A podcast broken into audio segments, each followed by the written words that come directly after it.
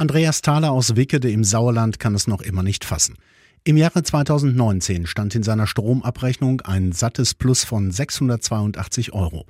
Thaler hatte offenbar deutlich weniger Strom verbraucht, als er über die monatlichen Abschläge bezahlt hatte. Doch als er jetzt, drei Jahre später, sein Konto kontrolliert, sucht er das Guthaben darin vergeblich. Die Summe von 682 noch was tauchen leider nicht auf. Man kommt natürlich dann in dem Moment ins Grübeln und guckt erstmal weiter.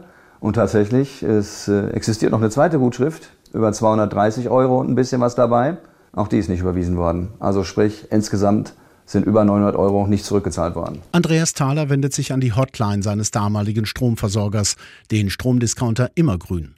Und prompt bestätigt ihm die freundliche Mitarbeiterin die ausstehenden Guthabenbeträge. Das, das, das macht mich Fassung, das ist das nichts, glaubt das gar nicht. Sie weiß das sofort. Sie hat es gesehen, hat sofort gesagt, jo, das ist offen, jo, das andere ist auch offen, ich gebe das weiter, wird ausgezahlt. Wenn man nie drauf gekommen wäre, wäre die Kohle einfach weg, über 900 Piepen, für nichts. Andreas Thaler steht damit nicht allein.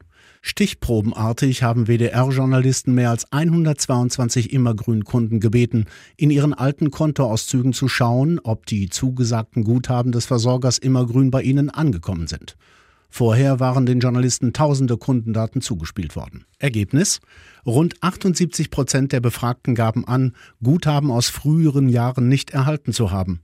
Die meisten bekamen das Geld erst jetzt, auf Nachfrage. Selbst erfahrene Verbraucherschützer wie Udo Sieverding von der Verbraucherzentrale NRW sind fassungslos. Ich finde die Untersuchung spektakulär. Ähm, es überrascht mich in dieser Dimension, aber die Systematik dahinter überrascht mich nicht, weil Guthaben ähm, eines der großen Probleme in diesem ganzen Discounter-Anbieter-Wechselmarkt ist. Ehemalige Mitarbeitende eines Dienstleisters, der die Kunden verschiedener Energieanbieter betreut, versichern, dass dahinter System stecke und Immergrün damit nicht alleine sei. Sie wollen nicht erkannt werden. Wir haben verschiedene Anbieter betreut und zu jedem gab es dieselbe Anweisung. Es bekamen nur Kunden ihr Guthaben, die danach gefragt haben. Wer sich nicht daran hielt, dem drohte eine Abmahnung oder sogar die Kündigung. Der betroffene Dienstleister weist die Vorwürfe zurück.